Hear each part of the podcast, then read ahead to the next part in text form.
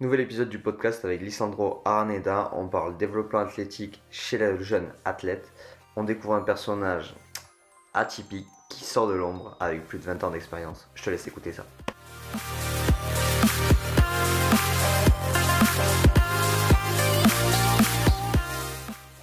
Bienvenue dans le Setup Podcast, le podcast où je rencontre les préparateurs physiques et entraîneurs du monde du sport de haut niveau pour tenter de répondre à la question qu'est-ce qu'un athlète? Hey, salut euh, Lisandro. Euh, salut la France. Nouvel épisode, euh, enfin nouvel invité sur ce nouvel épisode du podcast, du Setup Podcast. Lisandro, je te laisse te présenter. Bah, je vais commencer par faire tirer un billet de 200 euros euh, aux Français et un T-shirt Adrénaline. Je suis Lisandro Aranda de préparation physique, centre de préparation physique Adrénaline. J'ai un centre de performance à Sherbrooke. Vous me connaissez euh, sur YouTube, sur Instagram, vous pouvez me suivre sur Twitter, partout. Euh, puis voilà, je, je, suis un athlète, un coach, je suis un homme. Ouais, énormément de casquettes. Ceux qui veulent te connaître ou te découvrir vont, vont voir le personnage. Euh, ouais, c'est ça. Moi, je suis un spécialiste du développement athlétique. Donc, euh, on m'a. On, on, on, me connaît principalement pour, euh, mes qualités athlétiques, pour mon coaching, pour la force, la vitesse, la puissance, l'agilité. voilà. Développer l'excellence, supporter les athlètes, les amener au top. D'ailleurs, j'aimerais souhaiter bonne fête à Petar Gavrilovic, un boxeur professionnel qui va se battre le 5 novembre. Bonne fête, Petar.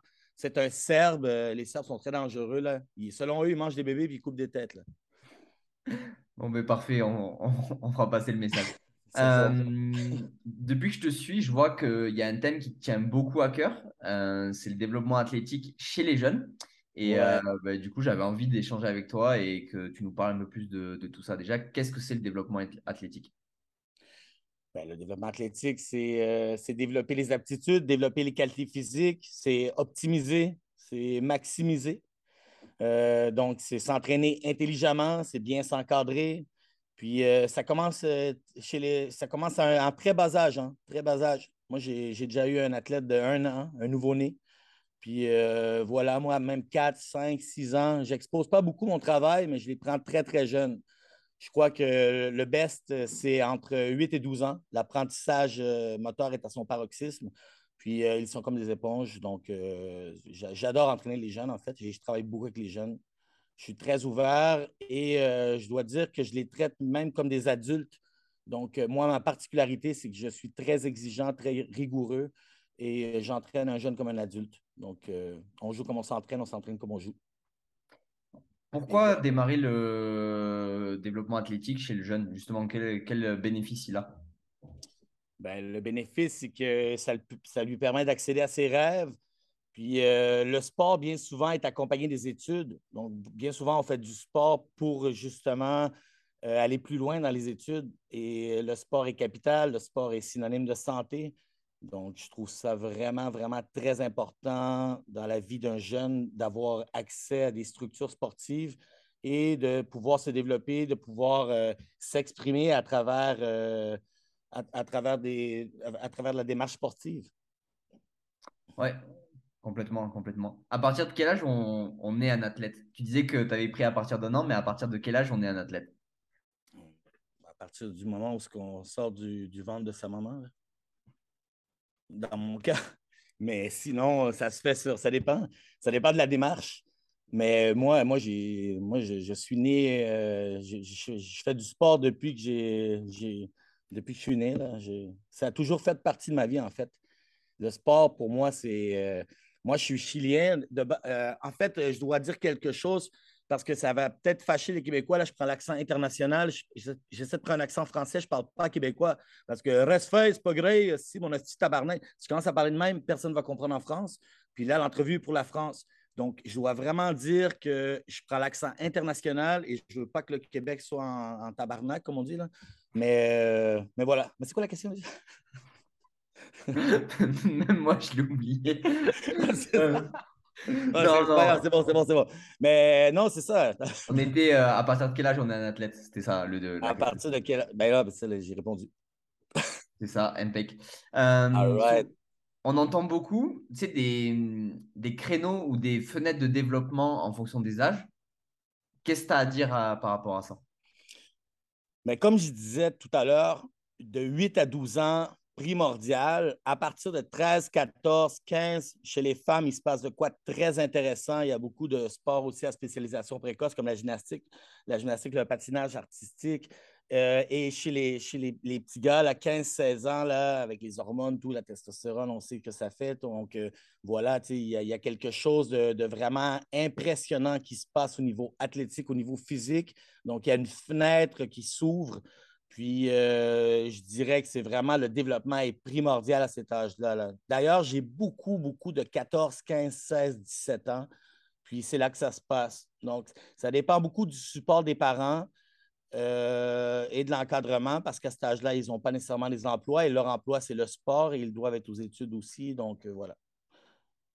Comment tu fais justement pour jongler entre, ben, justement, à ces âges-là, il y a beaucoup de choses qui se passent dans leur environnement, tu sais, beaucoup de de changement, euh, pas que intérieur, extérieur, tu vois, euh, les amis, la famille, euh, tu t'éloignes, tu pars de la maison, tu vas dans une nouvelle école. Comment tu fais pour gérer tout ça en les, continuant à les laisser performer? En fait, les athlètes les plus sérieux, généralement, ils sont très sérieux, donc il faut faire attention à tout ce qui est distraction, à tout ce qui est vice, choisir ses amis, choisir son entourage, euh, il faut. Euh, c'est vraiment. Euh, c'est moi, mon rôle principalement, c'est l'aspect physique. Donc, à ce niveau-là, je ne peux pas trop me mêler de ce qui se passe dans la vie familiale et de l'entourage, mais j'essaie de les conseiller, j'essaie de les diriger, j'essaie de les guider, j'essaie de les accompagner, de les soutenir dans leur démarche.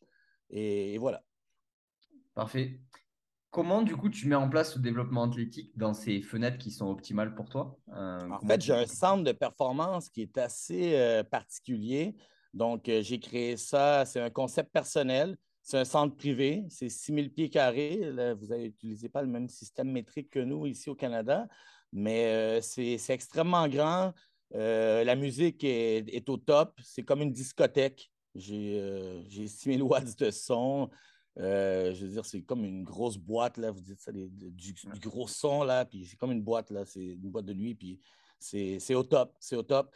Il y a le coaching, il y a le coaching qui est au rendez-vous, puis euh, l'ambiance, l'environnement, euh, c'est un autre monde. Quand on croise la porte ici chez Adrénaline, j'ai accueilli plusieurs Français, une quinzaine d'Européens, tous des professionnels, des gars qui jouent CFA, même des préparateurs physiques reconnus, Maxel Tenoven, mon, ami Yann Morisseau, Fred, euh, Fred je veux dire, j'ai vraiment ici euh, un, créneau d'athlètes et une, infrastructure qui permet d'accueillir et de. de, de L'ambiance ici est, incroyable. Je suis vraiment fier de ce que j'ai fait, en fait. Et justement, pourquoi mixer tout ça? Pourquoi avoir ce concept un peu parallèle euh, pour, générer, pour générer la dopamine, les endorphines, l'adrénaline.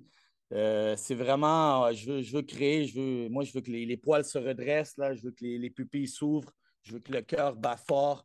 Puis euh, on est ici pour faire des records, là. on est ici pour se dépasser.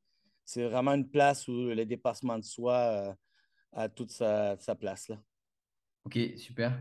Euh, je pense, j'imagine que ça va être au cœur de ton système. Si tu pouvais un peu nous parler un peu plus de ton système d'entraînement. Système d'entraînement. Wow, c'est une question très complexe. C'est une question très complexe. Là. Euh, je dirais que j'essaie d'activer le système nerveux central. J'essaie de jouer avec la plasticité cérébrale. J'essaie de créer une euphorie, une dynamisation cérébrale. J'essaie de j'essaie d'amener l'athlète à un autre niveau, euh, au niveau psychologique. Euh, j'essaie de. c'est vraiment. tout est axé sur le, développement. Donc, euh, systématiquement, je veux voir des résultats. Donc, tant et aussi longtemps que je vais générer des résultats, je vais continuer à faire ce que je fais. J'ai plusieurs talents. Là. Je danse du tango, Je fais. Je, cuisine hors pair, tout ça. En tout cas, on ne va pas commencer à parler de ça, mais euh, systématiquement, comme je, comme je vous dis, c'est des résultats, des résultats. L'augmentation de la force, mes systèmes d'entraînement sont axés sur le développement de la force, la force refoulée au profit euh, d'une qualité plus spécifique qui est la force-vitesse, la puissance. Donc, cette puissance-là, puissance spécifique sur le terrain, donc application pratique de la théorie sur le terrain, euh, effectivité de l'entraînement. Donc, c'est pas, c'est ça. tout est axé sur les résultats, la motivation, puis l'encadrement, puis c'est ça. Il n'y a pas de niaisage ça. Hmm. Comment tu fais... ça, c'était en québécois. Ouais, non, mais totalement. Comment tu fais justement pour gérer, euh, tu t'es beaucoup sur le résultat et la motivation? Euh, souvent, le jeune, il ne sait pas trop encore, il, débute dans les performances parce qu'il y a beaucoup de jeunes qui sont d'abord performants et après qui s'entraînent, qui sont récupérés dans des structures. Ou il y en a d'autres qui sont poussés par les parents comment tu fais pour gérer euh, bah, du coup les parents et euh, l'athlète? Les parents et l'athlète. Oui, les parents, c'est ça. Les parents devraient supporter davantage les enfants dans le sport, mais souvent les parents ont la priorité des études, mais comme je dis souvent, c'est le sport des fois amène les enfants justement à poursuivre leurs études. Donc c'est sûr que je vous dirais que je que c'est ça. L'un est concilié à l'autre. Puis euh, souvent, euh, le sport, c'est une source de motivation, c'est une source d'inspiration. Donc, c'est, ça. Un, va avec l'autre. Puis euh, la conciliation des parents avec les enfants, en fait, c'est ça. c'est une question là, qui n'est pas, facile à répondre. Expliciter un peu plus. Là. C'est quoi? C'est. Dans le sens où, je sais pas si ça t'est arrivé, moi j'en ai souvent, mais tu as des parents, ils mettent beaucoup de moyens ou ils projettent beaucoup de, de comment s'appelle, d'espoir sur leurs enfants. Et ben, l'enfant, il, est un peu dépassé par ça parce que lui, à la base, il est là pour jouer et s'amuser, tu vois. Ouais, mais s'amuser, c'est pas tant que ça. Là. Ça, c'est le récréatif. Moi, je suis plus dans le compétitif. Je suis plus dans le haut niveau. moi, mes athlètes veulent tous virer pro, ils veulent avoir des bourses. Euh, là, j'ai une petite Maxime Tremblay qui vient de signer aux États-Unis. Ce n'est pas des petites bourses d'études, c'est des bourses d'études de 60-70 000. Puis euh, c'est euh, des universités américaines, c'est des faux scholarships, les études sont payées en entier. moi, le but de mes athlètes, ce n'est pas juste qu'ils jouent récréatif, c'est surtout qu'ils percent à l'international, puis qu'ils accèdent aux plus hauts échelons. C'est vraiment former des professionnels. Puis, on l'oublie souvent, mais le sport professionnel, ça génère beaucoup d'argent. Je veux dire, salaire minimum, ça part à 100 000, ça peut aller à des millions. Je veux dire, c'est ça. Je ne fais pas affaire des deux de pique. Hmm. À partir de quel âge on se projette dans une carrière? Justement, à partir de quel âge on passe du récréatif au compétitif et on part sur un objectif pro?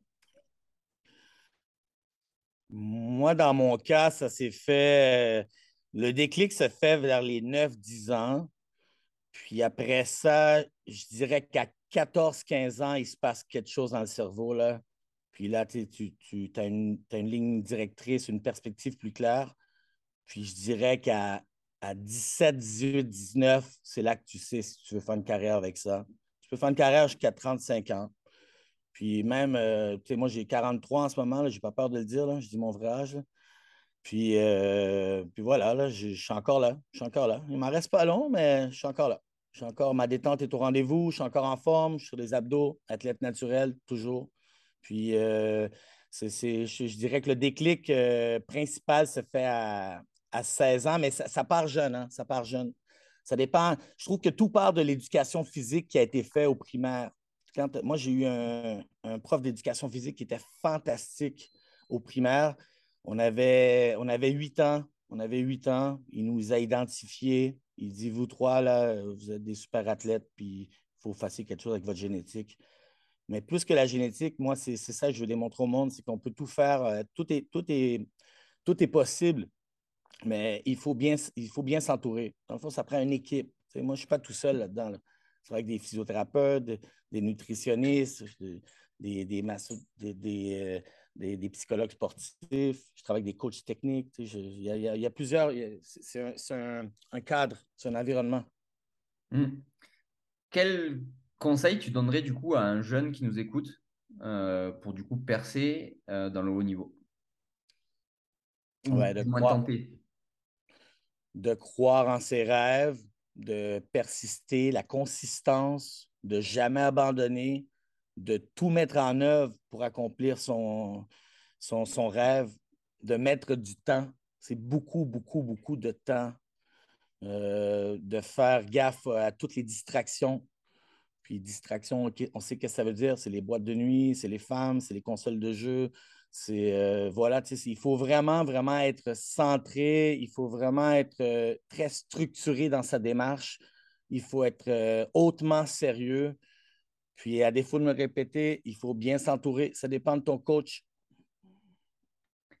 Du coup, Ou tes coachs, tes coachs, parce que on est tous des coachs. Là.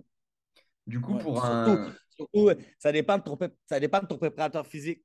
Si ton préparateur physique, Lissandro Areneda, yo, ben, tu es dans la bonne voie. Du coup, pour un jeune, comment, comment un jeune peut reconnaître un bon, un, bon préparateur physique d'un mauvais préparateur Justement, comment tu lui conseilles de choisir son staff?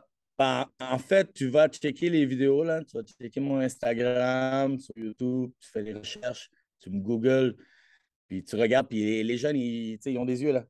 Tu évalues, tu évalues, tu regardes, tu, tu, le contactes, tu l'essayes.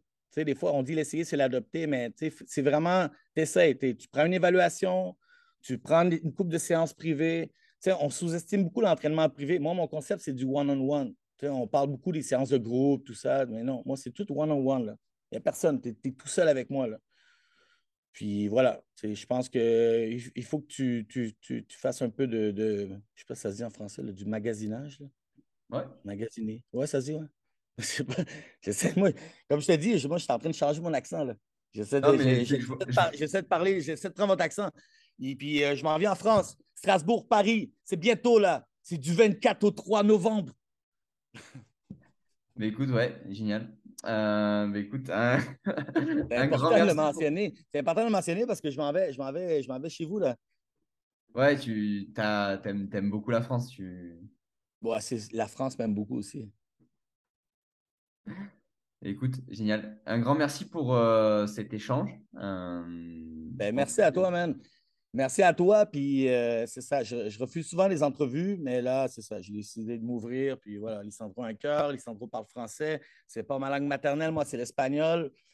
Puis euh, voilà, si, euh, si, les gens sont chiants, je la fais en anglais.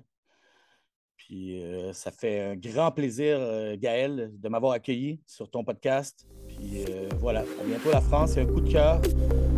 Puis comme tu dis, la France même, j'aime la France à bientôt, les amis. C'est un rendez-vous. Impec. Merci à toi. Merci. Merci. Là.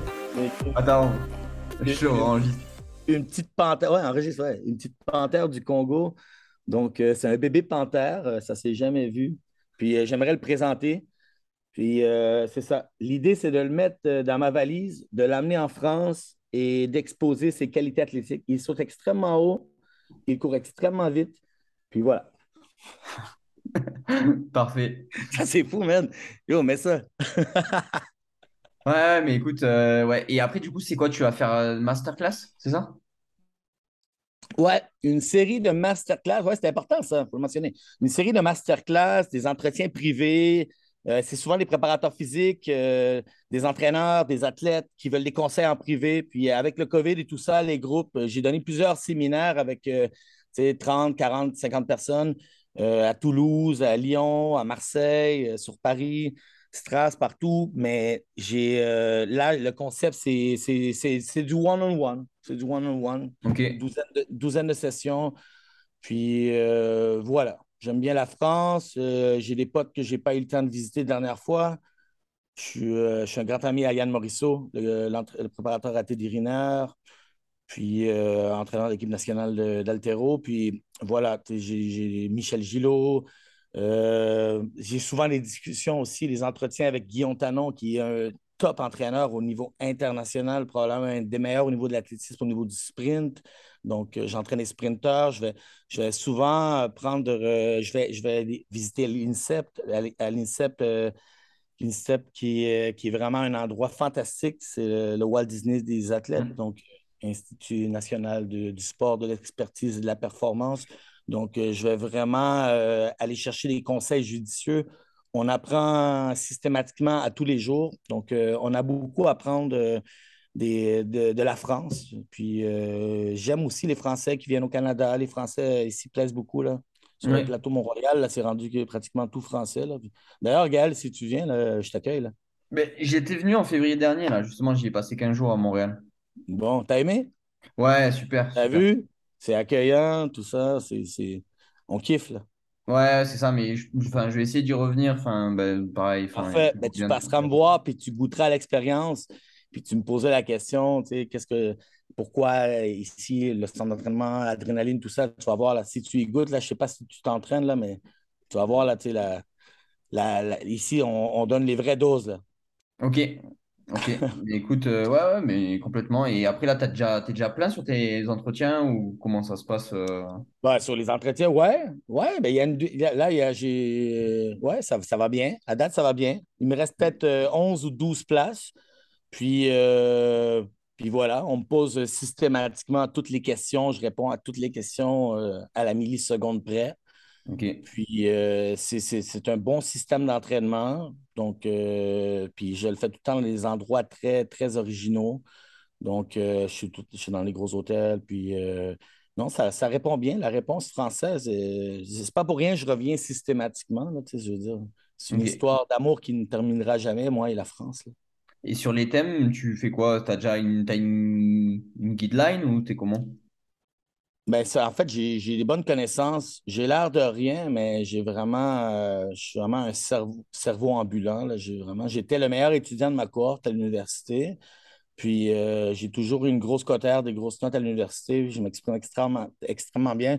Je parle trois langues, puis je peux prendre différents accents. J'aurais pu prendre l'accent africain, l'accent haïtien, l'accent québécois. Là, je, je prends l'accent international. Puis euh, au niveau des connaissances, si je suis une bibliothèque humaine. Là. Ok. Mais euh, ouais, bah écoute. Euh, Donc, on me pose des questions là. Pose-moi une question, je vais répondre. Vas-y, pose-moi une question. Tu vas améliorer quoi? Qu'est-ce que tu vas améliorer? Comment on a une médaille olympique? Comment on a une... Oh my God, comment on a une médaille olympique? Ouf! Persévérance, dédication, encadrement, ah, il faut être prêt à mettre 10 000 heures de son temps. Il faut s'investir. Il faut, euh, tout donner. Il faut euh, avoir une médaille olympique. On va en ramener là. là je, travaille là-dessus. Là. Mais non, c'est vraiment être, dédié, dévoué. C'est du dévouement. C'est vraiment euh, l'intégralité, être, être, dévoué pour son sport. C'est vraiment. une médaille olympique, c'est pas évident. C'est pas évident. Ça se fait. Ça fait. Puis encore une fois, avoir l'équipe qu'il faut. Tu as cinq doigts sur la main. Si tu as les cinq bonnes personnes qui t'entourent, tu as le meilleur coach technique, tu as le meilleur préparateur physique, tu as, du, thérapeutique, je veux dire, la, nutrition, le psychologique. Vrai, ça se passe ici, là. ça se passe dans le cerveau. Là. Je veux dire, il faut, faut, que tu aies un rêve, il faut que tu y crois, il faut que tu y crois comme faire, il faut que tu donnes tout, tout, tu donnes tout. Là. Tout, tout part d'ici. Tout part d'ici. Ouais. Totalement. Et je pense que pour n'importe quelle chose dans la vie, tout part de Oh shit, Antoine! Ça va, là? Attends, je peux-tu le mettre? Viens, man, viens. Je veux juste euh, présenter, là, c'est tellement un gros dunker, là, pour moi, c'est un honneur. Ici, euh, ici, la France, Antoine. Ah, Salut. Ah, bonjour, ça va? Antoine, et alors, petit, on va montrer les dunks plus tard, là, puis suivez-le. C'est quoi toi sur IG? C'est quoi C'est Antoine Dunks? Antoine ouais, Antoine Pendunks. Antoine Pendunks. Allez voir Dunker là. Il est incroyable. Il est salle détente. Il a une salle détente. Ah, merci. ah, il est salle détente. Non, non, mais là, mais lui, lui c'est un truc de ouf. là. C'est un truc, c'est ouf. C'est ouf. Il, il, saute tellement haut, il saute tellement haut, il donne des dunks ça, les, les, au basket. Puis voilà, je suis fier de l'entraîner. Euh, j'ai beaucoup d'athlètes euh, que je suis fier d'entraîner. Je ne peux pas tout exposer mon travail, mais euh, c'est vraiment c'est ma passion. C'est ma passion. Je suis né pour ça. Je suis hmm. né pour ça. Ouais. Je vais peut-être finir avec une académie de tango là, à 55 ans, là. mais j'ai encore le temps. là. Je suis là. ok, ben écoute, Chef, chef cuisinier, chef Lisandro. Là. Ouais, ben écoute. Si jamais, étoilé, là. Aller, aller à Paris, puis dans-